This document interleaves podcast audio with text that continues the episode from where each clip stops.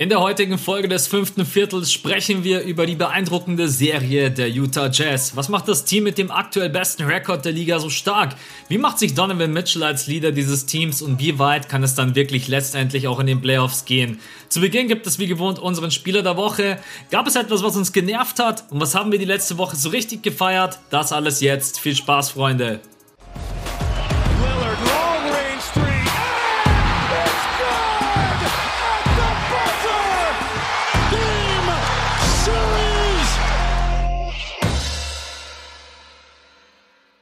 Was geht ab, liebe Basketballfreunde? Einen wunderschönen guten Morgen alle da draußen. Ich würde sagen, heute, wir verlieren einfach 0,0 Zeit. Heute steht im Programm, ich vergesse immer, dass du das Intro machst. Ah, shit. aber egal, lass uns trotzdem jetzt nicht neu starten. Aber es ist so Gewohnheit. Bist du, bist du auch so ein Gewohnheitsmensch, wenn ich einfach ich komme ich komm dann auch gar nicht raus. Das ist echt krass. Aber naja, okay, jetzt nochmal. Wir sprechen heute über die Jazz. Äh, bester NBA-Moment, nervigster NBA-Moment und Spieler eine Woche. Ich habe richtig Bock drauf. Aber wie immer jetzt erstmal, wie geht's dir? Servus, mir geht's sehr gut. Äh, voll in Videoproduktionsmodus, aber jetzt gerade die Pause äh, nehme ich gerne für den Podcast. Wir haben uns vorgenommen oder du hast ein Skript geschrieben und da nehme ich jetzt einfach mal den Punkt auf, äh, dass wir uns bedanken wollen. Wir haben ja letzte Woche unsere große Patreon-Folge angekündigt, äh, wo wir unsere Top 10 Spieler der Saison picken und die kam auch sehr gut an. Es war auch eine sehr geile Folge, hat extrem Spaß gemacht. Und ich habe gerade mal gezählt, wir haben 22 neue neue Mitglieder äh, seit der letzten Woche gemacht auf Patreon. Und dafür einfach mal ein fettes Danke an alle neuen Mitglieder, äh, dass ihr uns das Vertrauen gebt und dass ihr gesagt habt, ey, ich will diese Folge hören. Und ja, ihr könnt sie jetzt hören. Ihr könnt alle Folgen von davor hören, die wir nur dort veröffentlichen. Der Link ist wie immer unten in der Beschreibung. Und also wir, wir haben mit viel gerechnet, aber nicht mit 22 neuen Mitgliedern. Deswegen fettes Dankeschön dafür, Leute. Und das Schöne, dass man auch wirklich alle alten Folgen noch nachhören kann. Und da sind auch ein paar dabei, die ja, ich würde sogar sagen, zeitlos sind. Hier Mittwoch sind wir dann mhm. doch immer schon ziemlich on point, was gerade eben der Liga so abgeht. Aber so die Patronenfolgen, ja, auf jeden Fall vielen, vielen Dank. Alleine, wenn man sich überlegt, dass über 290 Menschen bereit sind, dich zu supporten, ne, ist es schon ein cooles Gefühl und motiviert. Und wir beide, wir haben, glaube ich, so krass Bock auf den Pod wie noch nie. Wie lange machen wir jetzt den Pod? Drei Jahre, glaube ich. Ja, wir wissen es nie wirklich. Das ist immer eine schlechte Frage, weil wir verkacken es dann jedes Mal. Ich glaube zwischen zwei und drei Jahren. Ja. Aber ja, am Ende des Tages, der, der Mittwochspot äh, ist auch mega fett und freitags haben wir halt dann immer jetzt diese Special-Folgen. Ähm, aber wie du schon gesagt hast, lass uns nicht wirklich äh, Zeit verlieren, oder? Was hast du da noch stehen im Fahrplan? Ja, zwei Fra Wir beide, wir haben uns gerade wieder richtig geil begrüßt. Also ich glaube, wir haben nicht mal fünf Minuten gesprochen, bevor wir in den Pod rein sind. Mal, wir, wir haben maximal anderthalb Minuten geredet. Dann habe ich schon gesagt, komm, lass rein. Ja, es ist echt. Deswegen, ich habe momentan gar keinen Peil, welches Team dir in der Liga am meisten Spaß macht oder ob du gerade irgendwie so einen Favorite Player hast.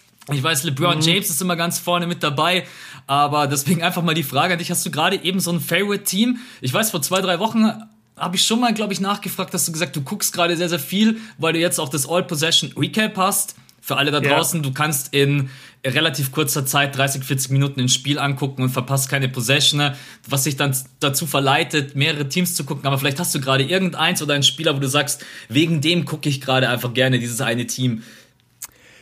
Ja gut, also nachdem wir für diese Woche uns die Jazz vorgenommen haben, würde ich jetzt lügen, wenn ich irgendein anderes Team außer die Jazz nennen würde. Ich habe gerade sehr viel Spaß an der Vielfalt und an der Talentdichte in der gesamten NBA.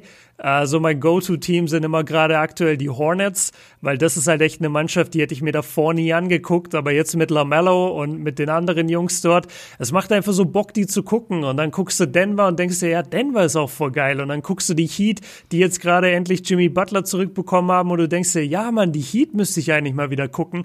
Also ich liebe aktuell die Talentdichte, würde aber schon sagen, dass ich aktuell immer gerade das Team gucke, was wir im Pod besprechen. Und das waren halt diese Woche die Jazz und sie sind auch mit Abstand das, das spaßigste Team aktuell. Da werden wir jetzt ausführlich drüber reden, wenn wir durch die Kategorien sind. Die machen halt so Bock und Donovan Mitchell ist so ein korrekter Super oder so ein korrekter Star dieser Mannschaft. Ähm, deswegen pick ich mal die Jazz. Ich bin so richtig langweilig. Ich gucke einfach jedes Sixers-Spiel und äh, der Spieler, dem ist ich. Ist doch auch schön. Ja. Ist doch schön. Du hast deine Liebe zurück. Ja, und natürlich auch wegen Joel Embiid, weil es mir einfach gefällt nicht nur, weil er jetzt gerade eben auf MVP-Niveau spielt, sondern weil er so, ja, krass variabel ist und ich mich natürlich auch freue. Ich bin auch immer der Erste, der Kritik äußert, wenn er scheiße spielt. Aber jetzt gerade eben macht er Spaß und ich habe so das Gefühl, ich genieße diesen Stretch, bevor er vielleicht vorbei ist. Deswegen ja, aufsaugen. Ja. Ähm, jetzt war schon wieder ein Spiel draußen. Äh, ja, auch witzig. Die Jazz gegen die Sixers haben heute Nacht gespielt. Habe ich mir natürlich auch reingezogen. Äh, ja, Jazz-Basketball macht Spaß. Wir werden gleich drüber sprechen heute. Das beste Team der NBA aktuell, kann man sagen. Egal ob Power Ranking Absolut. oder in der Western Conference. Und dann würde ich sagen, lass rübergehen zu unseren Kategorien. Bester NBA-Moment. Ähm, ich hoffe, du hast nicht das gleiche wie ich, aber mal gucken. ich hätte das gleiche genommen. Ich habe es Gott sei Dank bei dir gesehen und äh, jetzt habe ich noch was anderes. Hast du einfach ein anderes Spiel genommen, oder? Von den Jazz. Also ich für euch da draußen, ich habe Ball-Movement der Jazz gegen die Heat genommen, aber man kann in der Saison auch einige andere Spiele picken. Ja, man muss einfach sagen, das letzte Mal, dass ich das so gesehen habe, dass ein Team so den Ball laufen lässt, das waren, glaube ich, wirklich die Spurs. Noch mit Tony Parker, Ginobili, Tim Duncan, da wo man gesagt hat, dieser Spurs-Basketball und die Jazz bringen das gerade eben so ein bisschen zurück. Und deswegen ist es eigentlich, ja, es war natürlich, es waren, glaube ich, sieben Stationen, bevor Rudy Gobert dann unterm Korb abschließt. Aber die mhm. Jazz gerade eben, das Ball-Movement, auch das wird gleich ein Thema sein, macht Bock, weil die NBA in den letzten Jahren immer gesagt, ja, es ist fast nur noch Isolation, es ist nur noch One-on-One -on -one. und die Jazz zeigen gerade eben, dass es auch komplett anders geht und deswegen mein bester NBA-Moment, in Anführungsstrichen, das Ball-Movement der Jazz. Äh, jetzt ist mir gerade was aufgefallen, weil du äh, das Play oder das Ball-Movement gegen die Heat gewählt hast. Mein Lieblingsplay war tatsächlich das gegen die Bucks. Äh, ich denke, dass das auch noch letzte Woche war, ja. ähm, da wo Bogdanovic den Ball fängt und dann so behind the back einen Bounce-Pass spielt auf ja. Donovan Mitchell. Donovan Mitchell steht in der Corner und, und verhält sich auch Basketball, also total Basketball atypisch. Das ist überhaupt keine Basketballbewegung, dass du dann den Ball so in eine Hand nimmst und die ganze Zeit so guckst. Der, der, der, der hat da ausgesehen wie ein Quarterback oder wie ein, wie ein MLB-Spieler.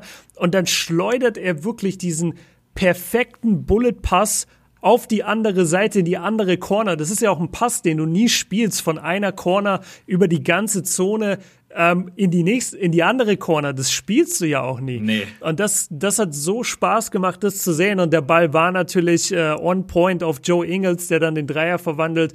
Und das hat mich schon extrem beeindruckt. Da war auch äh, der, die Unterschrift, die oder oder viele haben geschrieben, so ja, die Jazz sind mittlerweile die Harlem Globetrotters der NBA.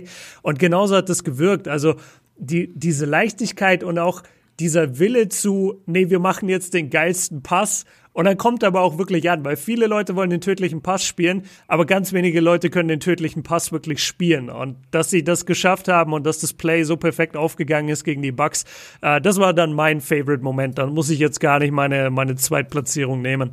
Da sieht man schon auch, was die gerade alles, alle für ein Selbstvertrauen haben. So ein Pass spielst Voll. du nicht, wenn es nicht läuft. Wenn du gerade eben keine Ahnung, die haben jetzt von den letzten 20 Spielen. 20 haben sie 19 gewonnen. Ja, und das ist, äh, da, merkt man auch einfach, es ist nicht nur Mitchell, es sind auch alle anderen. Also wenn man denen zuguckt, auch wie die miteinander umgehen, vielleicht auch ein Thema, auf das wir noch zu sprechen kommen, weil ich erinnere mich, äh, Corona, Rudy Gobert, Donovan Mitchell, wir haben alle so ein bisschen darüber spekuliert, ob das jetzt zusammenbricht, ob das nicht mehr zusammenpasst. Und gerade eben sieht man, die sind total eingespielt, die sind ein Team. Und ja, der, der passt, naja, vielleicht noch ein bisschen Super Bowl in, äh, im Kopf gehabt von Mitchell. Ja, extrem krass. Okay, dann würde ich sagen, nervigster NBA-Moment, das ist bei mir witzigerweise auch, äh, sind bei mir auch die Jazz. Und zwar, ich habe mir heute Nacht, also für jeden, der jetzt das Spiel nicht gesehen haben sollte und will ich gespoilert werden, Jazz gegen Sixers. Ey, also wenn die gegen dich spielen, die gehen dir so auf den Sack. Ey, die, die ey, jetzt mal ohne Sch Also ich habe dann wirklich angefangen mitzuzählen. Die haben einfach mhm. sieben Dreier am Stück hintereinander verwandelt. Davon waren vier von Jordan Clarkson am Stück. Dann zwischendurch hatten wir Joe Ingles, glaube ich, äh, einen normalen Layup gemacht. Und dann kamen wir wieder vier, fünf Dreier. Also man kann eigentlich sagen, mhm. von 15 Field Goal Attempts waren hintereinander bestimmt 12 oder 13 Dreier. Und ey, wenn die gegen dich spielen, da, das, du drehst einfach komplett durch, weil du hast das Gefühl, ich meine, die Dreierquote, da kommen wir auch gleich noch drauf zu sprechen, die ist so unmenschlich und vor allen Dingen jeder von denen kann schießen und auch wenn es schön ist anzusehen, aber wenn die gegen dich spielen und dann sind die Sixers auch noch gut in dieses Spiel reingestartet, haben sogar noch mit 10 geführt, aber wenn die dann natürlich 11, 12 Dreier am Stück treffen, was willst du machen? Hey, Jordan Clarkson, richtig abgegangen, auf 40 Points gedroppt, ging mir Also jetzt nicht falsch verstehen, es ging mir nicht wirklich auf den Sack und hat mich nicht wirklich genervt. Aber ich behaupte mal, wenn die den Dreier nicht so treffen, dann gewinnen die Sixers das Spiel. Brutal ätzend gegen die zu spielen, muss man sagen. Ja, hat ein bisschen, was du beschreibst, hat ein bisschen was von den Warriors. Ja, du liebst es zuzugucken, aber wenn sie dann mal gegen Teams spielen, wo du für das andere Team bist, dann denkst du dir nur bei jeder Possession, ah, fuck, schon wieder der offene Dreier. Ah, schon wieder da was frei. Ah, schon wieder Curry. Ja. Das macht dich so sauer, weil du einfach weißt, ey, das ist nicht zu verteidigen. Ja, und so spielen aktuell die Jazz, äh, bin ich voll bei dir. Mein nervigster Moment ist die AD-Verletzung. Ah, ähm, sehr, sehr, sehr, sehr schade jetzt für die Lakers. Und ich sage ja immer wieder, die Lakers sind nur durch Verletzungen zu stoppen dieses Jahr, sonst werden sie Safe Meister. Und jetzt hast du eben so eine Verletzung. Und das, was mich so, also zwei Sachen, die, die mich äh, ja extrem nerven, in Anführungszeichen, bei der Verletzung, die mir einfach leid tun. Zum einen, er ist der junge Spieler. Weißt du, er ist der junge Star. Ja. Er sollte derjenige sein, der gerade 100% fit ist, nicht LeBron. Und LeBron mit seinen 48 Jahren spielt jedes Spiel, geht in die Triple Overtime, als wäre es nix. Und AD muss die ganze Zeit so an der Seite humpeln und kriegt wieder Achillessehne angerissen oder, oder Re-Injury, wie auch immer die das formulieren, formuliert haben. Das tut einfach richtig weh zu sehen, dass der junge Spieler nicht fit ist.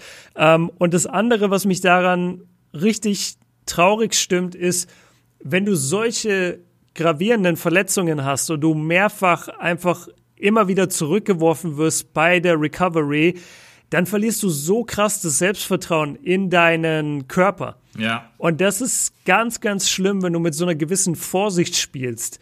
Und das war ja jetzt bei AD wie es eigentlich immer ist bei, bei solchen Verletzungen, das war ja eine Bewegung, die macht er tausendmal im Spiel. Absolut. Das war einfach nur ein Drive gegen Jokic und den musste er auch in den Playoffs, musste er den drin haben und da darf er keine Sekunde überlegen, ah shit, wenn ich mich jetzt zu doll abstoß, dann äh, reiße ich mir vielleicht wieder irgendwas im Bein.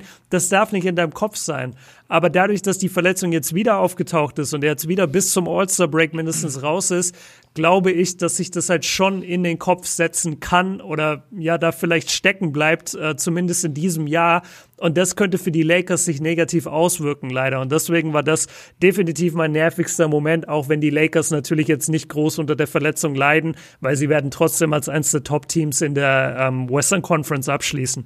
Ich habe den Zusammenhang nicht verstanden. Am Donnerstag wurde ja, AD war zwei Spiele raus, wurde gemeldet, äh, dass mhm. er noch weiter raus ist, hat auch selber gesagt, äh, das momentan, es wäre was anderes, wenn es irgendwie die Hand oder der Finger wäre, aber so mit der Achillessehne ist einfach gefährlich. Er selber hat gesagt, es ist gerade für mich extrem schwierig zu sprinten, zu gehen oder solche Bewegungen zu machen. Ne? Und dann schaue ich, von Freitag auf Samstag plötzlich spielt er. Ich habe es nicht so wirklich mhm. überrissen. Ich will ihm gar keinen Vorwurf machen. Vielleicht hat er sich gut gefühlt und hat gesagt, es passt jetzt wieder. Aber so seine Aussage, und das klingt ja schon so, als wenn er da auf seinen Körper gehört hätte und gesagt, die letzten beiden Spiele, es ging einfach nicht. Dann spielt er und zwei Spiele später ist er dann halt wieder verletzt. Das klingt halt, ja, also wir können es von außen immer extrem schwierig äh, beurteilen, aber so, als wenn man ihn vielleicht etwas zu früh zurückgebracht hätten, du hast angesprochen. Jetzt ist er wieder zwei, drei Wochen raus. Ich meine, die Lakers müssen sich trotz allem keine Sorgen machen mit LeBron James, sie werden in die Playoffs kommen. Ähm, aber in den Playoffs brauchen wir nicht drüber quatschen. Ey, in diesem Westen, du brauchst AD und du brauchst AD eigentlich. Wir haben letzte Woche Freitag im Patreon-Pod ja auch über ihn gequatscht. Du brauchst ihn eigentlich besser, als er es aktuell ist. Denn AD ist nicht in Topform. Wir haben darüber gequatscht, ob er gerade überhaupt Top 10 ist äh, in der aktuellen, mhm. man muss sagen, in der, jetzt in der aktuellen ähm, Saison. Und ja. Spoiler, ich hatte ihn nicht drin in der Top 10. Ja. Und bei mir, ich hatte ihn drinnen, habe dann mit Björn diskutiert und hätte ihn dann ihn überzeugt. Ja, da hätte ich, also ich hätte ihn dann eigentlich safe rausgekickt. Aber ich wollte dann mein Ranking nicht verändern. Aber man muss schon gerade eben sagen, ähm, ja, und dann kommen die ganzen Probleme, die du gerade angesprochen hast. Kann ich verstehen, nervt mich auch, äh, weil das Spiel sich natürlich auch verändert. Der Lakers ohne ihn. Mal gucken, wie es jetzt weitergeht. Nur ganz kurz der Vollständigkeit halber, also was bisher berichtet wird, ist, AD hat, einen, äh, hat eine Zerrung in der Wade mhm. und eine Re-Aggravation in seiner Achillessehne. Und also Re-Aggravation ist einfach, das ist schwer zu übersetzen, so. Es, es ist halt so ungefähr, es ist wieder aufgegangen. Ja. Weißt du, er, er, er hat sich, es ist halt, die, der, der Heilungsprozess wurde zurückgeworfen. Ähm, ich ich habe gerade die, die deutsche Übersetzung nicht für Re-Aggravation, aber es ist jetzt nicht so schlimm, Ähm, es heißt aber wohl, dass äh, Rich Paul und, und Rob Pelinka sagen, dass sie AD jetzt ganz konservativ behandeln werden, ganz lange raushalten werden und wirklich äh, warten, bis er wieder fit ist. Und das sollten sie auch machen, weil sie haben ja den Luxus bei den Lakers. Ja. Und die sind ja auch schon eingespielt. Also man braucht AD gerade eigentlich wirklich nicht, finde ich. Ja, ich mein, aber lass uns, ja, sorry. Ich wollte nur sagen, ich meine, deswegen hat man ja auch Dennis Schröder und Harold so gefeiert, weil man gesagt hat, man kann LeBron James und AD mal entlasten. Ne? Äh, genau, stell Dennis auf die vier, dann ist alles okay. ich bin sowieso mal gespannt, wann macht LBJ eigentlich mal eine Pause? Ist das irgendwie eingeplant oder ich, ist ja cool, dass der er so geht, viel spielt, aber der geht für den MVP. Ich glaube, sage ich dir. Ich glaube, ich meine, der denkt sich jetzt wahrscheinlich, jetzt habe ich so durchgezogen am Anfang, wenn ich jetzt eine Pause mache, dann haut mich das wahrscheinlich zurück. Ey, scheiß drauf, das ist das letzte Jahr, wo ich für den MVP gehe, lass noch einmal durchziehen und ich glaube auch, ich bin auch bei dir, dass er sagt. 100 Prozent. Weil es gibt niemand, der, der aktuell den Record hat, der ihm gefährlich werden könnte. Die einzigen, die ich sehe, sind Steph und Jokic, aber die haben den Record im Moment noch nicht. Und selbst dann, also wenn LeBron wirklich das Narrativ auf seiner Seite hat, dann ist es LeBron 100 Prozent. Ja, absolut. Okay, Spieler der Woche. Machen wir auch das kurz bei mir immer relativ simpel, weil ich weiche da nicht ab. Es wäre dann irgendwie blöd, wenn ich am Sonntag auf äh, Insta Spieler XY nenne und dann im Pod sage, ja, ist übrigens ein anderer. Ich habe lange mhm. rum überlegt, aber für mich ist es gerade eben Darren Booker, auch weil die Phoenix Suns jetzt äh, in dieser Woche wieder die letzten vier oder fünf Spiele in Folge gewonnen haben. Auf jeden Fall die letzten vier Spiele 4-0 und das auch unter anderem gegen, gegen die Bucks, gegen die Celtics und gegen die Sixers. Also auch echt gegen kein Fallobst. Und Booker hat dabei 32,3 Punkte, 56% äh, aus dem Feld, 47% äh, from Downtown. Und vor allen Dingen, er ist richtig klatsch, ey. Man nimmt Verantwortungen, dann wirklich auch, wenn es drauf ankommt. Ich weiß nicht, vielleicht hat der ein oder andere das Spiel gegen die Sixers gesehen. Das war ja auch am Samstagabend um 21 Uhr. Also richtig perfekt von der Zeit her. Spielt richtig, richtig stark, gefällt mir an der Seite von Chris Paul gut und vor allen Dingen er übernimmt offensiv. Deswegen, ich weiß nicht, ob ich Devin Booker in der Saison nochmal nehmen werde, äh, weil von den Stats her gibt es tatsächlich dann doch den ein oder anderen, auch Luka Doncic hätte man nehmen können. Äh, aber ich nehme jetzt einfach mal ihn, Devin Booker, weil die Phoenix Suns, dass die dann doch so krass oben mit dabei sind. Playoffs hätte ich gesagt, ja, aber ja, dass sie dann doch unter den sind sie gerade Top 4? Ich glaube, Top 4 sind sie gerade eben. Das liegt schon auch unter anderem an Devin Booker, auch an Chris Paul. Deswegen einfach mal Props an ihn, vor allen Dingen offensiv so zu übernehmen. Okay, ja, ich hatte, sorry, uh, ich hatte mir gedacht, ich nehme einen Jazz-Spieler, damit wir eine ordentliche Überleitung finden zu den Jazz. Dabei war mir nicht bewusst, dass wir eigentlich den ganzen Podcast nur Jazz-Spieler die ganze Zeit nennen würden. Also mein Spieler der Woche ist Rudy Gobert. Ein bisschen ein kontroverser Pick, sicherlich. Ähm, nicht der Highscorer, den ihr erwartet habt. Und ja, ich glaube, dass Rudy Gobert allgemein extrem unterschätzt ist äh, bei diesem Jazz-Team auch. Alle konzentrieren sich jetzt auf Donovan Mitchell und auf das Ball-Movement. Aber Rudy Gobert macht auch so viel für diese Mannschaft und du kannst echt auch einen Case aufmachen, dass er vielleicht der beste Jazz-Spieler ist und gar nicht Donovan. Will ich jetzt gar nicht aufmachen, den Case, sondern ich will einfach nur sagen, dass ich ihn deswegen zum äh, Spieler der Woche gewählt habe. Und zwar der 18 Punkte gemacht im Schnitt Schnitt, 11 Rebounds, 3 Blocks bei, und jetzt kommt das Übertriebene, über was 70, ich immer so oder? liebe. Nicht nur über 70, 84 Prozent aus dem Feld. Äh. Und wir reden ja nicht davon, dass der irgendwie 6 Punkte im Schnitt macht. Der macht 18 Punkte im Schnitt bei 84 Prozent aus dem Feld. Also das sind, das sind eigentlich Zion Williamson Zahlen. Das ist echt sick. Und das hat mich ähm, extrem beeindruckt. Und wie gesagt, ich wollte eine gewisse Überleitung zu den Jazz schaffen, die wir eh schon die ganze Zeit mit drin haben. Und deswegen habe ich gesagt, Rudy Gobert für mich Spieler der Woche. Und dann hätte ich eigentlich gesagt, lass uns auch ähm, ja in die in die Aufbereitung der Jazz gehen. Wie hast du es dir vorgestellt? Wie soll man anfangen? Ich habe so viele Punkte aufgeschrieben, was natürlich schön ist. Ich habe mir gedacht, wir starten vielleicht erstmal Classic-mäßig rein mit so ein paar Stats, die man nennen kann. Äh, vor allen Dingen, dass die Jazz natürlich die meisten Dreier der Liga nehmen, sind Top 5 im Shooting mit 39,5% fürs ganze Team. Das ist richtig krass. Bei 42,4 Attempts. Äh, Dreierlinie redest du genau. gerade, ne? Ja. Äh, was dann und da werden wir später drüber sprechen, was ich echt interessant fand. Wir feiern alle das Ball-Movement. Wo sind die bei den Assists? Ach, scheiße, du hast es im Skript stehen. Platz 21 bei den Assists mit 23,7. Also, ja. wie kann das überhaupt sein? Sprechen wir später auch drüber, weil Normalerweise, wenn man das jetzt so sieht, im Ball-Movement, denkt man, ja krass, die müssen ja auf jeden Fall Top 5 bei den Assists sein, so wie die den Ball laufen lassen. Bestes Rebounding-Team der Liga mit 49 ich meine, auch da kann man wieder deinen Pick mit reinnehmen. Rudy Gobert natürlich mitverantwortlich dafür. Aber auch andere Jungs, 5,8 Blocks, auch das ist Top 5. Und ich glaube, auch das muss man niemandem sagen. Top 5 Offense und Top 5 Defense. Bei denen passt halt einfach gerade offensiv und defensiv. Und das sind erstmal so die Overall Stats wir können anfangen, womit du willst. Wir können über Shooting quatschen, wir können über einzelne Spieler quatschen. Ich habe mir Jazz-Waffen aufgeschrieben, wie die überhaupt zu so vielen Rebounds kommen, warum so wenig Assists. Vielleicht hast du irgendeinen Punkt, wo du sagst, über den will ich unbedingt als erstes quatschen bei den Jazz, wenn ich dazu gucke. Okay, äh, gar nicht, gar nicht irgendwas dazu, weil ich bin gerade durch die äh, Seite gescrollt bei Basketball Reference und wenn du ganz runter scrollst, siehst du halt die Verträge und dann fand ich es erstmal witzig, dass Mike Conley äh, am meisten Geld verdient, aber das weiß man ja. Und dann habe ich Donovan Mitchell gesucht und dann ist mir aufgefallen, Donovan Mitchell verdient in diesem Jahr nur 5 Millionen Dollar. Ja. Das ist ja gestört. Also keine Sorge, Leute, der, der Mann verhungert nicht. In den nächsten äh, Jahren verdient er dann deutlich mehr, äh, nämlich immer 20 bis 30 Millionen und in seinem letzten Jahr sogar 37 Millionen in einem Jahr. Aber das, das ist mir gerade einfach nur aufgefallen, dass der aktuell noch bei 5 Millionen äh, Gehalt ist, was wirklich gar nichts ist in der NBA, vor allem für die Leistungen, die er bringt. Ja gut, aber äh, lass uns zu den ernsthaften Themen kommen. Also wir haben äh, Dreier-Shooting angesprochen. Für mich, für mich das Entscheidendste bei den Jazz aktuell ist, dass sie wahrscheinlich unter allen Titelcontendern, jetzt mal abgesehen von den äh, Nuggets, für mich das eingespielteste Team sind. Ja. Weil sie haben keine Neuzugänge, sondern sie sind alle schon lange zusammen. Sie haben im Vergleich zur letzten Saison wenn ihr euch erinnert, da waren sie in der Bubble, da haben sie diese Wahnsinnsserie gespielt gegen die ähm, Denver Nuggets. Das war wirklich, es, es ging um einen Wurf am Ende, wer diese Serie nach Hause bringt. Das war ein unfassbares Shootout zwischen Donovan Mitchell und, und Jamal Murray.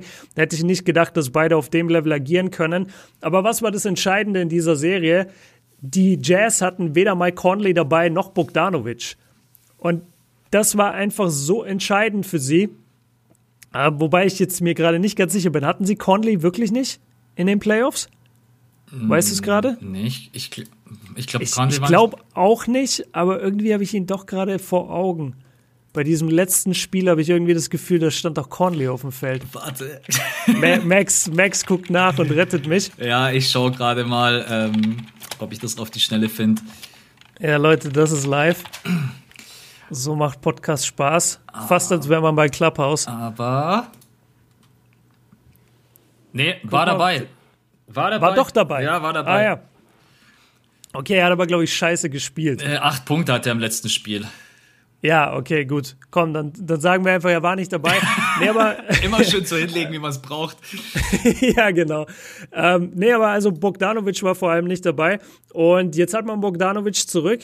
Und diese Mannschaft ist halt so gefährlich, weil weil die so einen hohen Basketball-IQ haben und gefühlt drei, vier Leute auf dem Feld zu jeder Zeit Offense kreieren können. Also gibt Joe Ingles den Ball, der kann Offense kreieren. Gib äh, Bogdanovic den Ball, der kann Offense kreieren. Natürlich jetzt nie auf dem Level von einem Point Guard, aber das sind alles intelligente Basketballspieler, die nichts sehnlicher möchten, als Team-Basketball zu spielen. Und das finde ich so angenehm bei den Jazz. Du hast ganz wenig Ego. Du ja. hast Donovan Mitchell als den ja, alleinigen Star des Teams, würde ich sagen. Rudy Gobert ist auch ein Star, aber halt sehr defensiv orientiert. Donovan Mitchell ist der offensiv orientierte Star. Und natürlich hat er die erste Option, aber dahinter Du merkst, es gibt keine Egos und auch bei Donovan gibt es keine Egos. Der, der benimmt sich wie Curry auf dem Feld. Wenn einer seiner Männer heiß läuft, dann füttert er dem den Ball. Der ist dann nicht sauer, weil er nicht punktet.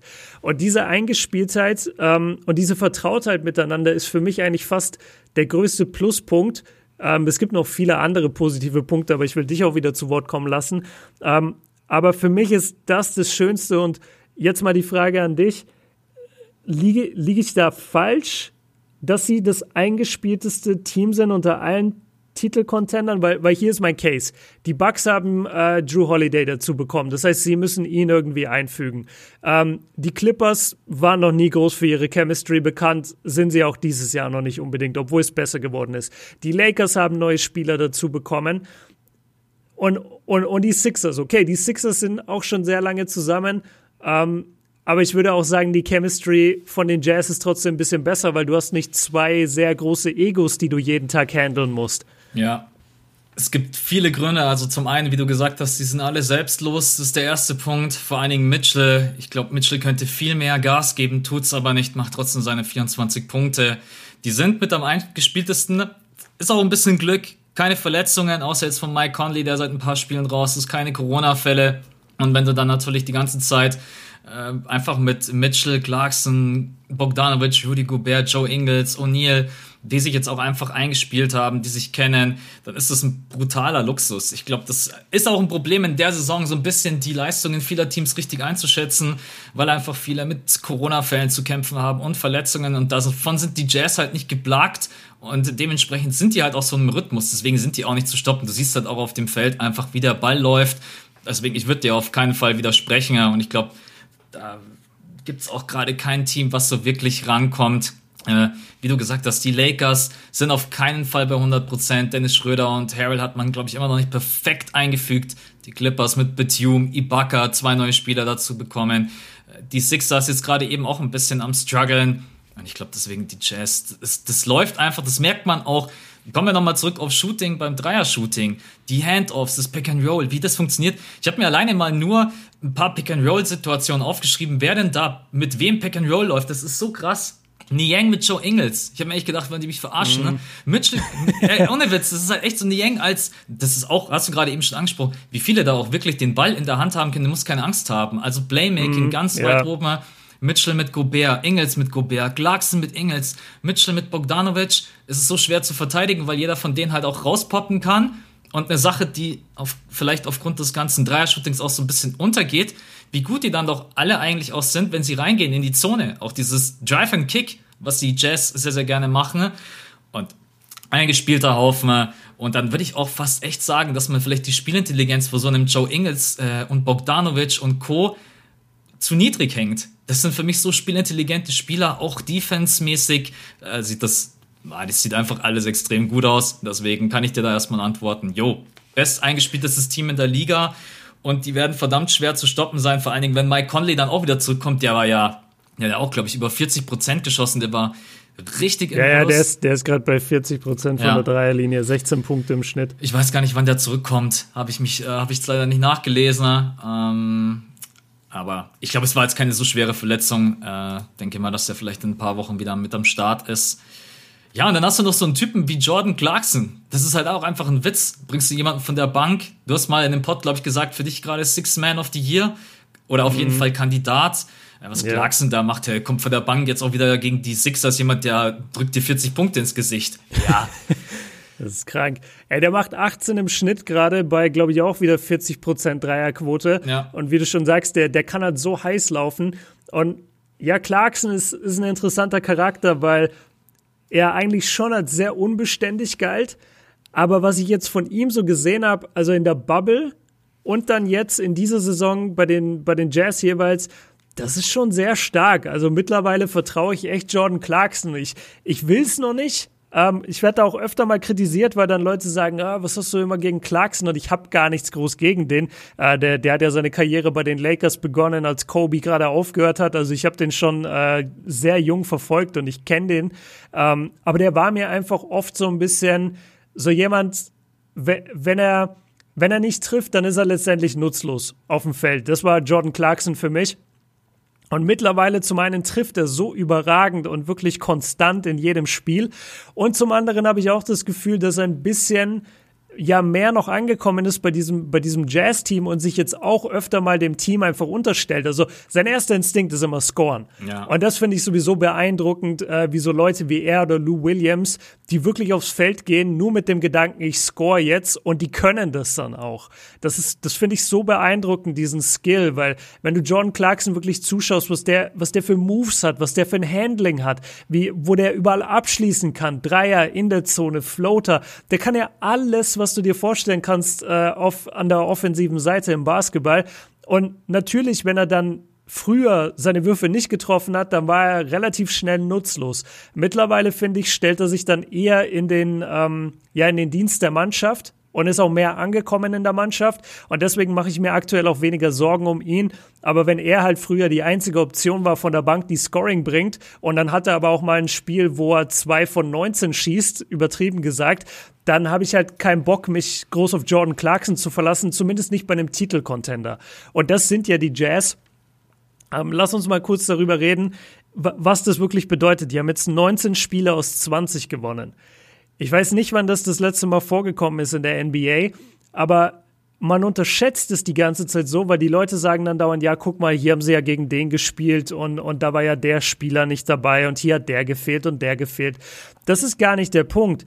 Der Punkt ist, dass du so on point sein musst, dass du selbst die schwachen Teams die dir keine Challenge bieten, wie jetzt zum Beispiel die Clippers ohne Kawhi und PG, dass du die trotzdem weghaust. Weil gerade solche Spiele in der Regular Season sind doch dann prädestiniert dafür, dass du einen Gang runterschaltest, dass du sagst, ah, scheiß drauf, die Stars sind eh nicht da. Ja, komm, dann, dann laufen wir jetzt hier noch ein bisschen mit und auf einmal wirst du abgezogen von der Clippers Bank.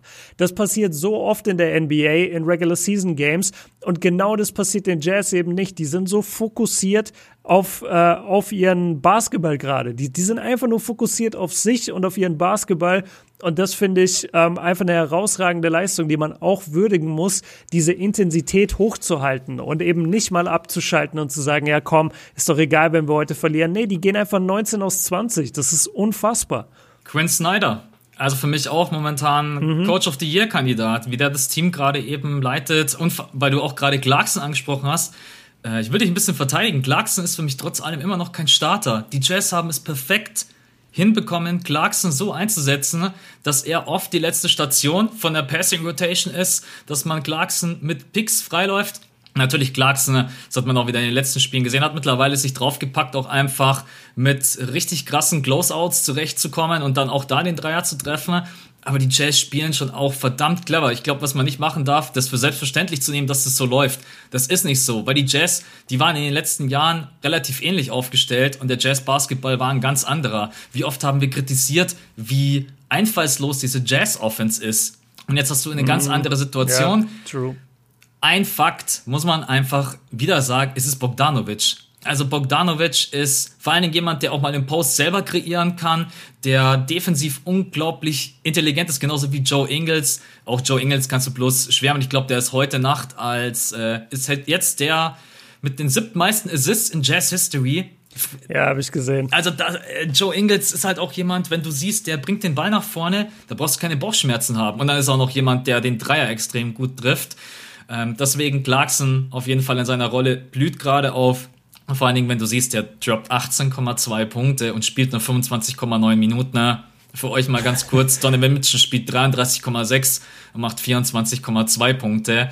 Das, das ist schon auch Luxus, so jemanden zu haben. Ja, deswegen sind sie ja so gut. Ähm, du hast gerade noch was angesprochen. Ah, was war das jetzt? Ich, ah, Mann. Bogdanovic? Gerade war noch was. Ja, Thema Bogdanovic und vor allem Thema die Jazz Offense ist einfallslos. Das war ja schon der Fall gerade in den Playoffs. Ähm, wenn du dich erinnerst, als Donovan Mitchell so oft die Spiele übernehmen musste und er hat da wirklich Wahnsinnsleistungen abgerufen, die wir gar nicht für möglich gehalten haben. Aber das Entscheidende war wirklich immer so, ja, warum muss er das denn machen? Wieso muss er denn in jedem Spiel 50 droppen, damit die Jazz überhaupt kompetitiv sind? Wieso, ah, wieso ist da kein anderer? Und da haben wir immer wieder gesagt, ja, der Bogdanovic-Faktor, warte auf Bogdanovic, weil er ist ein, er ist ein Shot-Creator für andere, er kann seinen Wurf selber kreieren, er ist ein großer Typ. Ähm, da müssen wir auch mal drüber reden. Für mich sind die Jazz unterschätzt groß. Ja. Und zwar einfach durch, durch Ingels und Bogdanovic, Gobert ja sowieso. Äh, Royce O'Neill und äh, hier Donovan sind jetzt nicht irgendwie übertrieben groß, Aber O'Neill holt die zweitmeisten Rebounds, 6,8. Weil, weil O'Neill ein Biest ist, ja. über den reden wir gleich. Ähm, aber durch Bogdanovic und durch Ingels auf dem Feld und dadurch, dass die viel auf dem Wing agieren, hast du natürlich auch eine Größe, die nicht jedes Team einfach stellen kann. Und dementsprechend tust du dich auch wiederum schwer, die zu verteidigen. Also verteidige mal zwei Typen, die beide zwei Meter sind und die beide den Ball dribbeln können, ihren eigenen Wurf kreieren können und für andere kreieren können. Und dann hast du noch Donovan Mitchell mit auf dem Feld. Das ist vorher richtig schwer, wenn du dich da mal auf den Court versuchst zu projizieren und zu überlegen, wie verteidige ich das jetzt mit meiner Starting Five. Das ist einfach schwierig. Und da haben die Jazz ähm, ja mit, mit der Verletzung oder mit der, mit der Rückkehr jetzt von Bogdanovic echt Glück gehabt. Aber lass gerne mal hier zum Thema Defense kommen, weil das habe ich mir fett aufgeschrieben. Royce O'Neal und Gobert in der Defense. Die beiden machen so viel für diese Mannschaft. Ähm, Royce O'Neal natürlich am Flügel und Gobert hinten im, äh, unter, unterm Korb. Und ich habe das Gefühl, ich habe das letzte Woche dir, dir schon erzählt oder woanders erzählt. Für mich ist das so ein Luxus, weil die Jazz können so harte Closeouts laufen bei den Dreiern, weil sie keine Angst haben müssen, dass die Person pump faked oder einfach, ja, doch pump faked und an ihnen vorbeizieht in die Zone, weil in der Zone ist Gobert und keiner will gegen Gobert ziehen.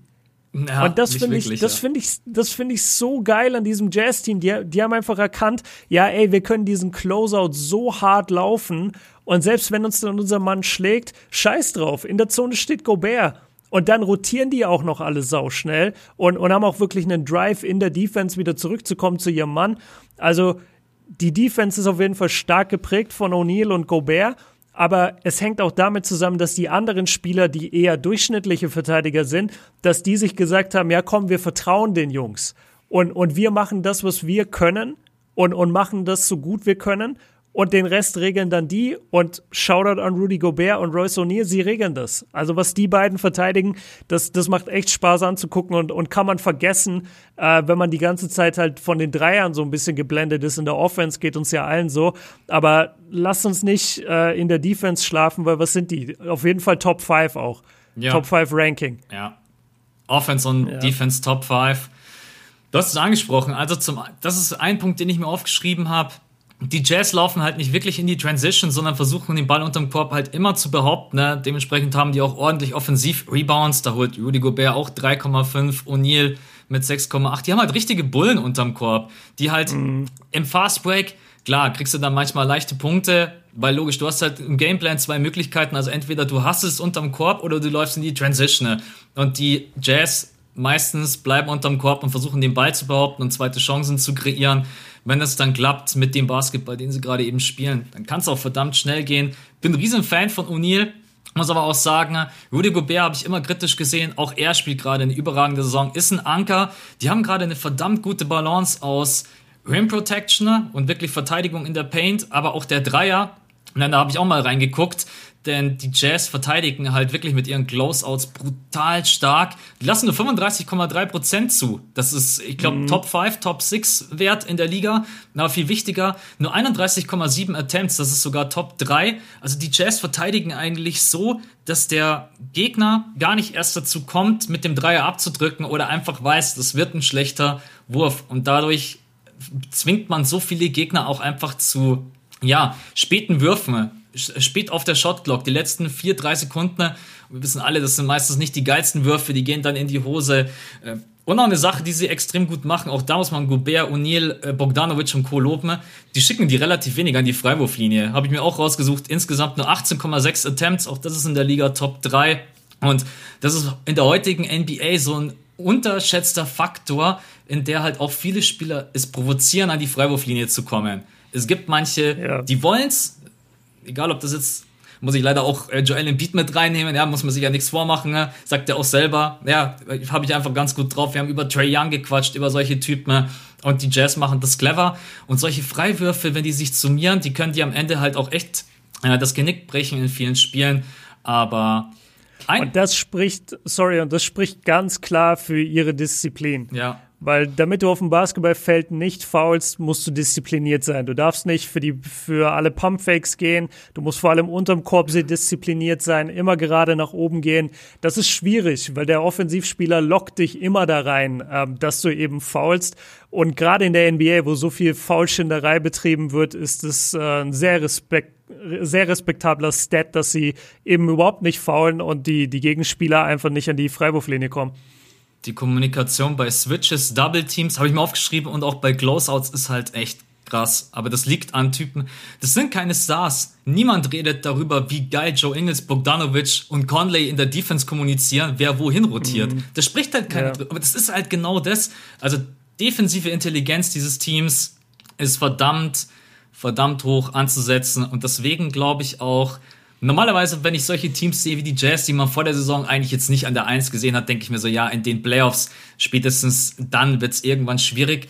Aber wenn die fit bleiben, wenn Conley zurückkommt, die den Dreier weiterhin so treffen, ne, dann mit der Offense und Defense und vor allen Dingen die ist halt auch einfach sehr ausgeglichen, dann wird das für viele in den Playoffs ein richtig ätzendes Matchup. Also mal, ja, ja mal komm, dann dann stellen wir doch jetzt äh, die Frage, wir haben sie jetzt in Grund und Boden analysiert und wir könnten auch noch mehr Stats aufführen, aber die Leute interessiert ja vor allem, wo sehen wir sie jetzt?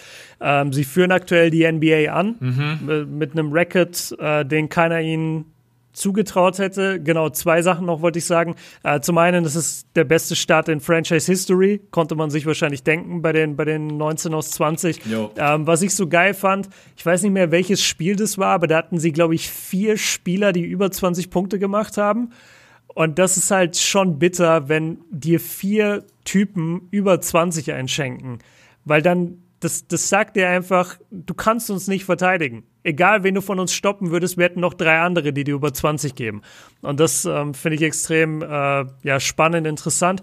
Aber jetzt zu den Fragen. Eigentlich für mich das Entscheidende ist, können sie eins der LA-Teams schlagen? Also klar können sie die Lakers schlagen, ist die wichtigste Frage, aber viele sagen auch, ja, wenn die Clippers kommen, ist vorbei. Wie siehst du das? Können sie die LA-Teams schlagen oder nicht? Uh ich fange mal mit was Leichtem an. Also erste Runde überstehen sie auf jeden Fall. ja, Weil same. da triffst du, I don't know, wir haben gerade jetzt die Warriors an der 8, die Nuggets an der 7. Ich denke mal, das wird nicht so bleiben. Am Ende wirst du halt auf die Warriors, Grizzlies, Mavs oder so ein Team treffen. Ich glaube, das überstehen sie auf jeden Fall. Ähm, LA-Teams. Oh. Ja, also ehrlich, ehrlich gesagt, gegen die Lakers mit einem AD aus der letzten Saison würde ich sofort Nein sagen. Jetzt mit einem AD, der angeschlagen ist und jetzt auch gerade nicht die Saison seines Lebens spielt, könnte es schon, könnte es auf jeden Fall schon schwierig werden. Die Frage bleibt natürlich wie immer, wer verteidigt LeBron James? Das kannst du bei jedem Team einfach bringen und das, ich sehe auch bei den Jazz jetzt niemanden, der, wobei ich glaube, dass sie das mit Team Defense sogar einigermaßen gut hinkriegen könnten. Wenn du dann halt die anderen Jungs auf dem Feld hast, wie ein AD, dann hättest du natürlich immer jemanden, der frei ist. Clippers, die Clippers, glaube ich, könnten sie schlagen. Das ist jetzt vielleicht auch ein bisschen Sympathie, will ich jetzt gar nicht lügen, aber ich glaube einfach, dass die Lakers, wenn AD da ist, einfach eingespielter sind, die bessere Defense haben und die Clippers dann doch auch in dem ein oder anderen Spiel sehr dreierabhängig sind. Das habe ich gerade eben gesagt, den verteidigen sie verdammt gut und unterm Korb mit Rudy Gobert die Clippers sind jetzt nicht gerade das Team, was unterm Korb mega krass ist. Man kann eigentlich sogar sagen, die sind äh, Trash ist jetzt vielleicht ein bisschen sehr hart ausgedrückt, aber kein Team hat unterm Korb vor den Clippers Angst. Also kann mir keiner erzählen. Ja. Deswegen sage ich, Clippers könnten sie schlagen, aber Lakers, äh, und ich gehe jetzt einfach mal davon aus, dass AD dabei ist und ganz normal alle am Start mit Dennis Schröder, Harrell, dann sage ich Clippers ja und Lakers nein. Wie siehst du es? Glaubst du Clip oder sagst du, die haben gegen beide LA-Teams keine Chance? Nee, Clippers finde ich eigentlich deswegen ganz geil, weil wir dann wieder Joe Ingles gegen Paul George hätten. yes. Und also, wenn jemand Paul George aus den Playoffs nehmen kann, wenn er es nicht gerade selber macht, wie im letzten Jahr, ähm, aber dann kann das Joe Ingles, der ging ihm ja so auf den Sack vor ein paar Jahren. Ich glaube, das wird er auch nie vergessen. Das nee, das wird der nie vergessen und ich glaube, Joe Ingles würde sich da übertrieben drauf freuen. Ja. Ich glaube, der würde so ein, so ein Jared Dudley gegen Ben Simmons machen. Weißt du, der würde sich gar nicht mehr auf die Serie konzentrieren, dass er spielt. Der würde nur noch überlegen, wie kann ich heute Paul George abfacken. Ja. Und das in jedem Spiel. Die anderen machen das schon. Und alleine dadurch, glaub, und das ist jetzt, ne, ihr, ihr wisst, wie ich das meine, also nicht nur dadurch, sondern auch dadurch, dass ich echt mich schwer tue, ja, zum einen zu sehen, wie die Clippers unterm Korb scoren wollen, weil da gibt's keine Optionen. Und dann, natürlich kannst du Kawhi und PG an sich nicht verteidigen, aber du kannst ihnen es richtig unangenehm machen.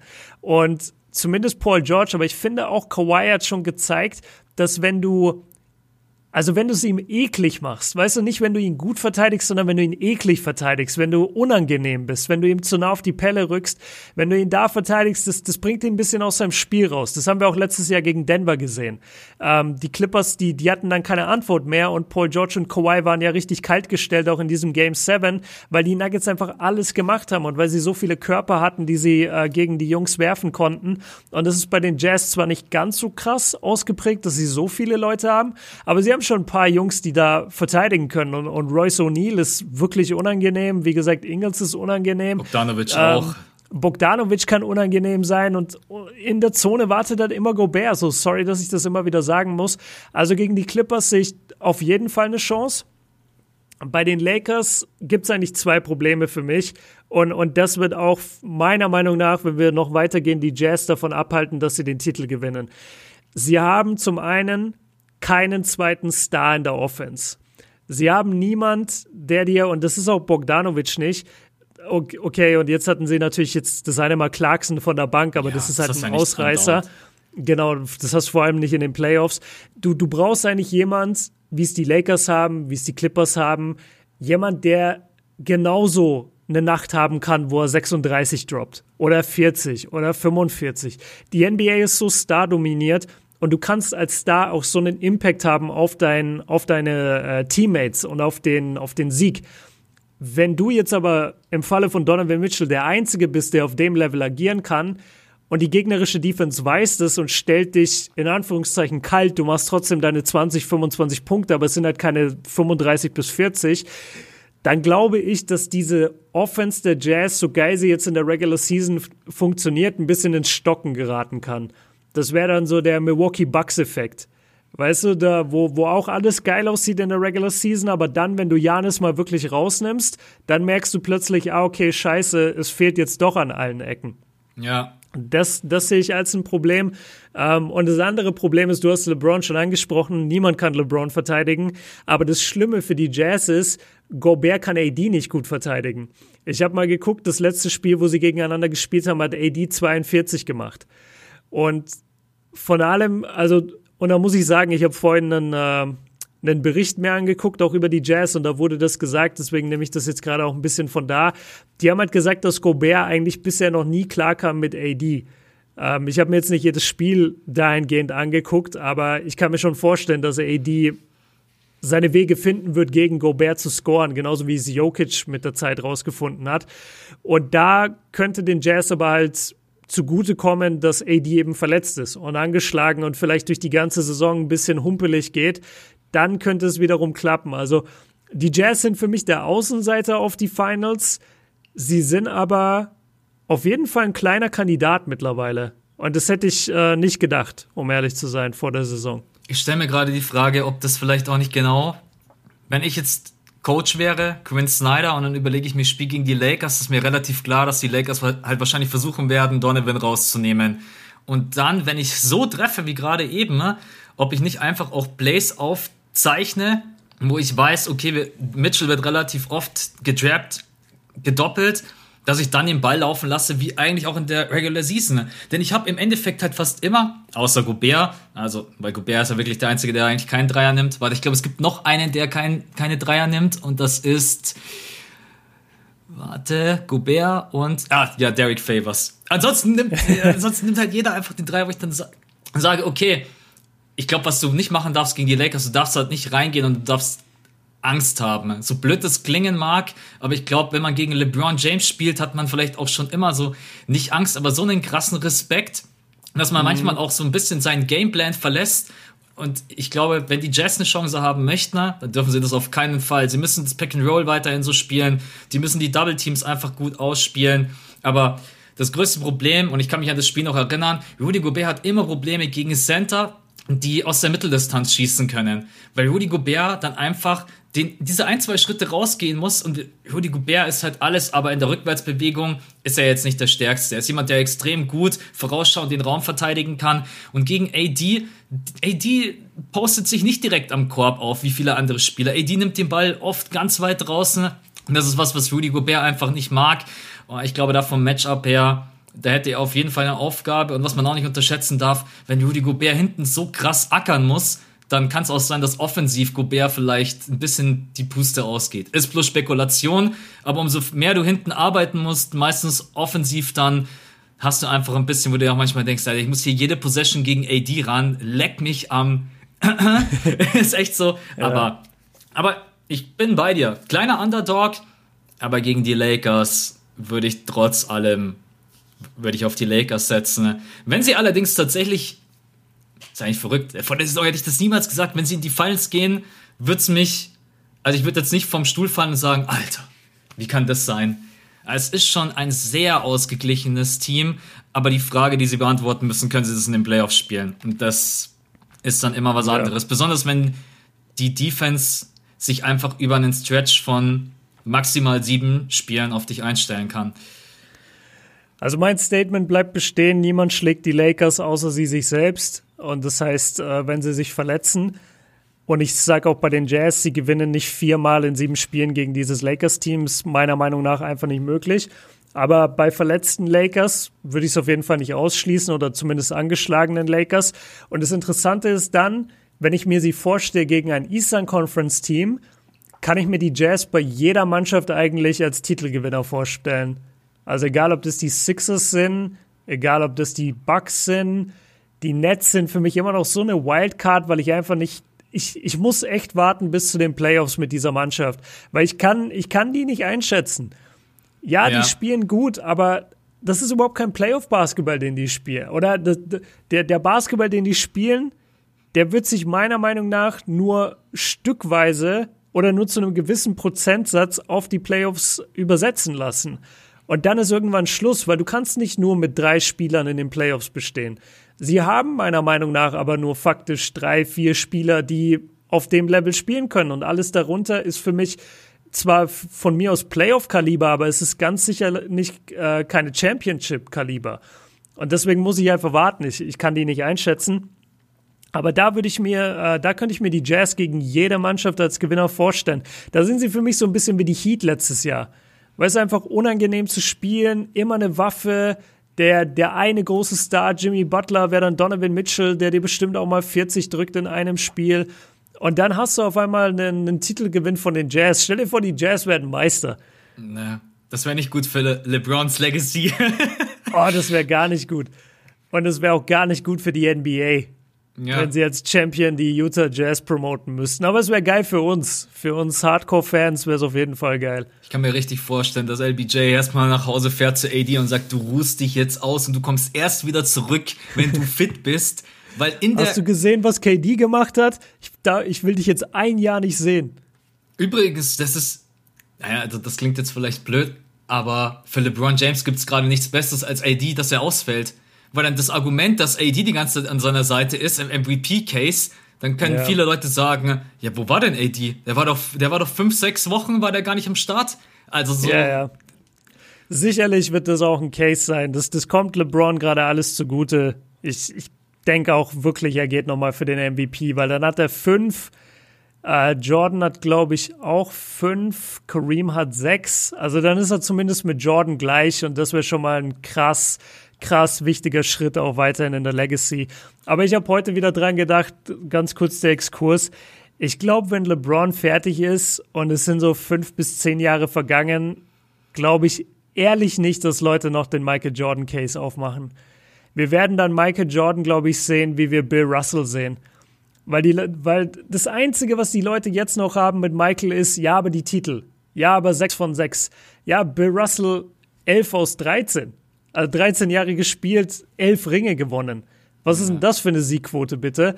Aber darüber redet auch keiner in der GOAT Conversation. Und ich glaube wirklich, wenn LeBron fertig ist mit allem, was er hat, der, der ist so dominant, was die Zahlen angeht, mit 18 in die NBA gekommen, von Tag 1 dominiert. Also ich, ich glaube, ich glaube, der, der Case ist dann zu, wenn LeBron retired. Ich habe witzigerweise mir letztens nochmal, weil wir am Wochenende, ich wollte einfach ein bisschen relaxen, nochmal Goat-Debatte reingezogen. Ja. Äh, Goat-Debatte und genau den, die Folge mit Zahlen. Also ich, ich ah, weiß, nice. Äh, wer war nochmal in der Position für LeBron James? Ah, ich glaube, LeBron, äh, ich glaube, Siebes war für LeBron. Ich, glaub, ich glaube auch, ja. Und du Oder? es eigentlich schon im Faktor Zahlen, dass wenn du Team MJ bist, dass du eigentlich halt, das ja. ist so richtig. Ja, ja. ja nochmal, ja, ich meine, ich werde dazu mich erst äußern, wenn seine Karriere vorbei ist. Weil es kann durchaus sein, dass LeBron James seine Karriere mit, mit fünf, sechs Ringen beendet und noch mit zwei Finals-MVPs und nochmal einen MVP. I don't know, wir werden es sehen. Frage an dich musst du nicht automatisch der Goat sein, wenn es von dir ein Poster gibt, wo du ein Alley-Oop für deinen eigenen Sohn wirfst. Weißt du, weil wenn er wirklich jetzt wartet, bis sein Sohn in die NBA kommt. Ja, das macht er und safe. Dann, ja, safe, denke ich auch. Und dann sagt, ey, fuck it, ich gehe jetzt ein Jahr nach Atlanta, wo ja. auch immer, wo auch immer Bronny dann gepickt wird. Und es gibt dann wirklich diese, dieses Poster, wo die sich gegenseitig Allies werfen musst dann du dann nicht automatisch der Goat sein. Dann bin ich raus. Das, ja. das ist einfach too much. Also come on. Ich bin. Was glaubst du, wie lange macht er noch? Also, wenn man ihn jetzt gerade eben sieht, hat man das Gefühl, er spielt noch zehn Jahre, aber jetzt mal ehrlich, was denkst du, wie, wie viel hat er noch im Tank? Es kommt ein bisschen drauf an, ob er on top, on top retiren will oder ob er die Karriere ausklingen lässt. Ich glaube, er ist dieses Jahr und nächstes Jahr noch der Beste. Und dann ja, es kommt drauf an, wie man es sieht, weil KD ist offensiv natürlich jetzt schon viel besser als LeBron, aber LeBron hat halt das Playmaking noch drin und das wird jedes Jahr besser. Ähm, also ich würde sagen, meiner Meinung nach spielt er mindestens noch vier Jahre und es würde mich nicht überraschen, wenn er, wenn er das Ganze auf sechs Jahre stretcht. Wenn ja. er echt so erst Tom Brady-mäßig mit 42 aufhört. Ich glaube auch, ich hätte jetzt auch gesagt, so fünf, sechs Jahre macht er noch. Aber einen Stretch, um jetzt noch der beste Spieler zu sein, sage ich auch zwei, drei Jahre und dann dann ist er, ist er immer noch Dann top. ist er 39, Alter. Und wir reden darüber, ob er dann noch der Beste ist. Vor allen Dingen, dann ist auch KD mittlerweile schon. Dann ist KD, glaube ich, 33 oder 34. da, da, wirst du dann sehen, wie KD langsam retired. Ja. Und LeBron spielt immer noch. ja, mit Brony zusammen in Atlanta. ja. mit Trey Young als Kann ich MVP. mir vorstellen. mit, mit, Trey, mit Trey Young als Veteran. Ja. Ähm, okay, also wir beide haben uns jetzt mal so ein bisschen eingeschätzt. Die Jazz sind auf jeden Fall, äh, klar, die kommen in die Playoffs und dann in den Playoffs äh, trauen wir ihnen schon einiges zu. Macht auf jeden Fall Bock. Und vor allen Dingen muss man nochmal dazu sagen, gerade eben noch alles ohne Mike Conley, der vor seiner Verletzung ja auch schon richtig stark unterwegs war. Ich glaube, der ist sogar Liga-Führender im Plus-Minus-Rating. Äh, Randnotiz für euch. Aber guter Übergang, denn ey, also heute, es gibt eine History Corner und es gibt eine Max Corner. Wir haben uns oh jetzt, shit. Wir haben uns jetzt beide gedacht, nachdem wir die letzten paar Male so richtig wie in der Schule. Ach, wir hatten Hausaufgaben. Ach, ähm, ja, ich habe mein Heft zu Hause vergessen. ja. Nee, haben wir heute beide eine Corner? Ähm, ich habe mein Heft zu Hause vergessen. Das habe ich so oft gebracht. Ja, oder es ist, ey, wenn du dann, eigentlich wie dämlich das ist, dann im Bus noch irgendwie von jemandem die Hausaufgaben abzuschreiben, wie es eigentlich hundertmal mehr. Ja, aber dann hast du sie wenigstens. Ja, aber wie es eigentlich hundertmal mehr Stress ist, dann hast du irgendwie ein Heft auf dem das Schoß. Stimmt. Das stimmt, ey. Am besten so im Winter ja. hast, und du hast noch eine Sporttasche dabei und die, und die Schultasche und dann so zwei Hefte übereinander und dann schreibst du das ab in einem vollgepackten Vierer. Ja. Gott, ey. Oder, ja. oder noch kurz vom Klassenzimmer auf dem dreckigen Boden, weil du sonst nirgendwo schreiben kannst. Äh, und alle anderen, alle, alle anderen Schüler laufen so über dein Heft. weißt du, laufen so am Klassenzimmer vorbei, steigen auf dein Heft.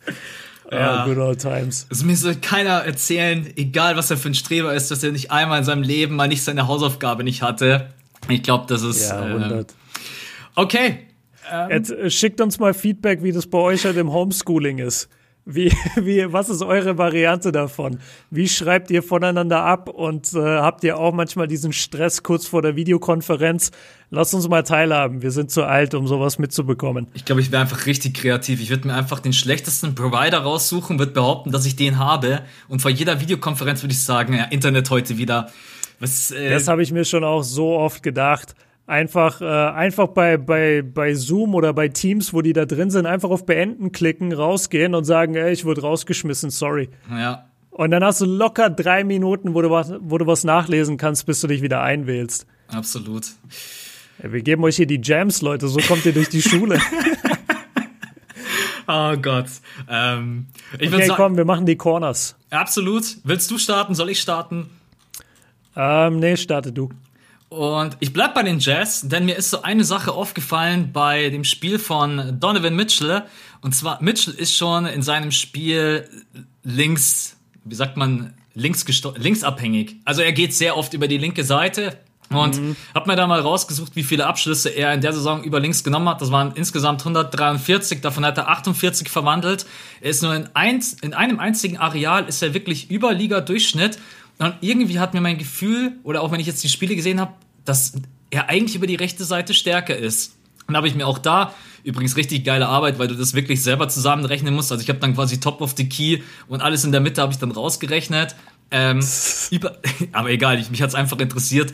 Über die rechte Seite nimmt er, also links nochmal 143, über rechts 103 und da trifft er 42, also 41 Prozent. Wenn Donovan Mitchell über die rechte Seite kommt, trifft er einfach 7%, sind wir wieder bei der Schule, 7% besser als über links, was eigentlich krass ist. Ähm, Sag mir was los. das ist gerade, das ist gerade echt so ein Thema, was nach einer Stunde im NBA-Podcast äh, noch rein muss. Also da weißt du wirklich, okay, das ist jetzt nur noch für die Hardcore-NBA-Fans. Aber das, aber trotzdem. Aber es ist geil, das ist spannend. Ich hab, ich, es ist leider schade, dass wir in dem Pod sind. Du kannst visuell, sonst würde ich euch einfach die beiden Shot-Charts zeigen und dann würdet ihr sehen, auf der rechten Seite von Mitchell ist alles grün, bis auf Ostercorner, da trifft er zwei von neun und links ist einfach gefühlt alles rot und dann ein Basketballspieler, der dann einfach die ganze Zeit immer über links kommt, habe ich mir gedacht, ey, mir scheißegal, das rechne ich jetzt ganz kurz aus. Und deswegen einfach für euch kleiner Fact, auch wenn Donovan Mitchell sehr, sehr oft über links äh, zieht und auch den Drive über links nimmt, Junge, bleib auf der rechten Seite. Da triffst du from Downtown 40,7%, Mitteldistanz 53,8, 50%, nah am Korb 40% und auf der linken Seite sieht's komplett anders aus. Du hast aber recht, das ist kompletter Nerd-Shit, aber egal, rein ja. damit in den Pod. Ich, ich finde den Folgentitel geil, Donovan bleibt rechts. finde ich auch cool. Ähm, weil, wo ich gerade ein bisschen geschockt bin, irgendwie, ich habe Donovan mittlerweile so als 1,90 Meter, 1,94 Meter bei mir abgespeichert im Kopf. Der ist 1,85 Meter. What the fuck? Der ist voll klein. Aber, und das sage ich immer wieder, der hat so eine sicke Spannweite. Der hat einfach eine 2,8 Meter lange Spannweite. Und deswegen äh, wirkt er auch so groß, weil er auch so krass finishen kann in der Zone, weil er gar nicht so hoch springen muss, weil seine Arme sind einfach so lang. Aber der ist einfach, also bei Google steht sogar 1,83 und wenn du ein bisschen suchst, dann äh, findest du ihn so bei, bei äh, 1,85 angesetzt. Ich bin gerade Finde ich krass. Ich bin gerade auch echt geschockt. Ja, ich, ich sehe es in deinem Gesicht. Max guckt mich gerade an, so als müsste er das jetzt verbessern. Und er sucht gerade bei Google, aber er findet auch nichts. Nee, ich sehe es gerade. Ich hätte jetzt Mitchell Das steht auch bei Basketball Reference. Ja, ich hätte jetzt echt gesagt, er ist so 1,90, 1,91.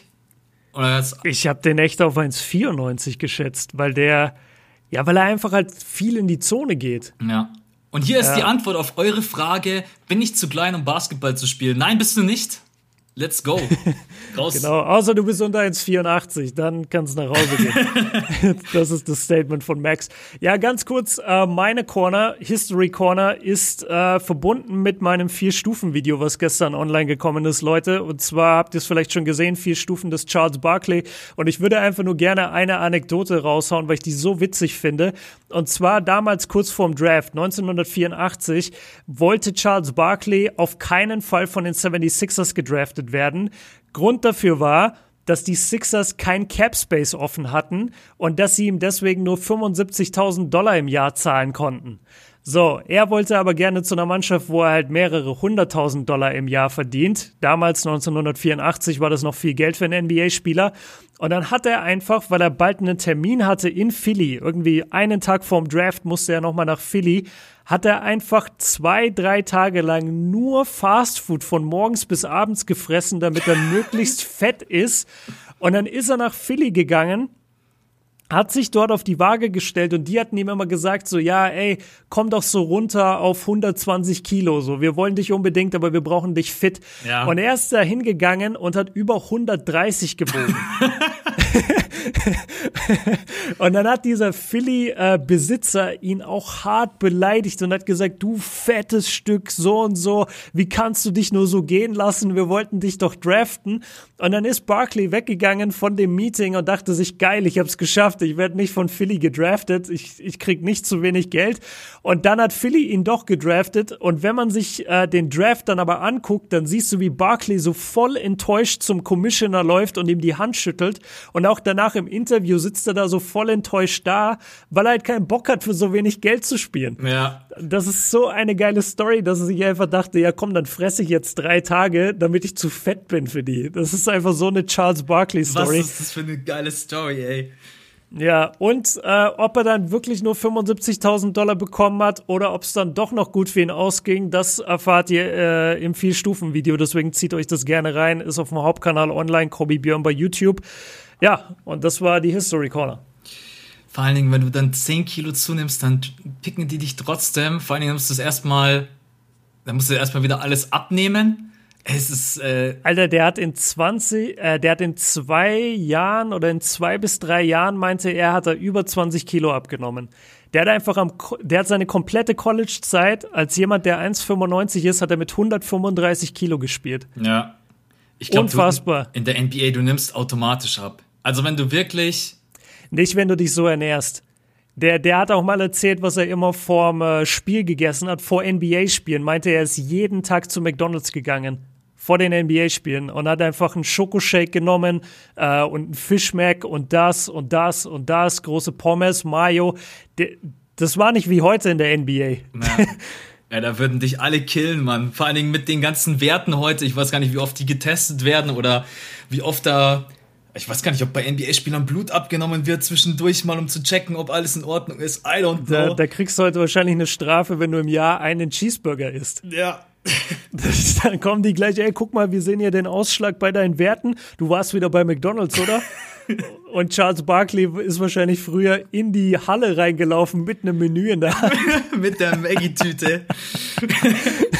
uh, ja, noch schnell, noch schnell ein Cheesy reindrücken, bevor es los ist vom Tip-Off.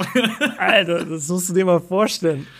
Auch, auch wenn man, ich habe mal einen Döner gegessen vorm Training, das war das schlimmste Training meines Lebens. Ich dachte, bei jeder, bei jedem, bei jeder, wie nennt man das? Bei jedem Drill, bei jeder Übung dachte ich, ich muss sterben, ja. weil ich einfach diesen Döner in mir hatte. Und der Typ deckt sich vor jedem NBA-Spiel. Ja, McDonalds wäre jetzt gut. Ja. ja, halt fürs Postgame. ja. So krass. Okay, Leute, das war unser Pod zu den Jazz. Wir haben uns gedacht, das passt jetzt gerade eben auf jeden Fall. Dominanteste Team in der Liga, eingespieltes, eingespieltestes Team. War das Deutsch? Alter, ja, wir, sind, ja. wir wieder beim Thema. Ja. Diese Superlative sind manchmal echt schwer von der Zunge zu kriegen. Ja, vor allem, ich glaube, wenn das auch jemand lernen muss, der, keine Ahnung, von einem anderen, aus einem anderen Land hier das lernen möchte, ich glaube Grammatik und dann so diese Superlative und ja, Artikel wissen wir alle, da tun sich ja ganz viel schwer, denkt man sich manchmal wahrscheinlich, oh, die Deutschen, ey, mit ihrer Sprache, das ist doch... Ge gib mir mal vom, äh, vom Wort unbestritten den maskulinen Superlativ. Alter, hau ab, ey. Nein, versuch mal. Ich habe keine der, Ahnung. Okay, der unbestrittenste... Der unbestrittenste ich habe das Gefühl, da muss noch ein T kommen. Der unbestrittensten. das muss jetzt einer rausklippen. So, so unfähig sind die deutschen NBA-Podcaster. Ja. Der unbestrittenteste. Nee, das stimmt noch nicht. Ab okay, Leute, wir Corner. ja, genau. Äh, deswegen solltet ihr vielleicht doch nicht äh, auf unsere Cheating-Tipps hören, weil sonst sitzt ihr hier zwar mit, mit Uni-Erfahrung und alles, aber ihr könnt nicht mal der unbestrittenste sein. Ey, das gibt's nicht. Bis zur nächsten Folge finden wir raus, wie man das ausspricht. Absolut. Danke fürs Zuhören. Danke nochmal an alle Patronen und yes. wir hören uns nächste Woche Mittwoch wieder um 5 Uhr morgens. Bis dann, Leute. Ciao. Ciao.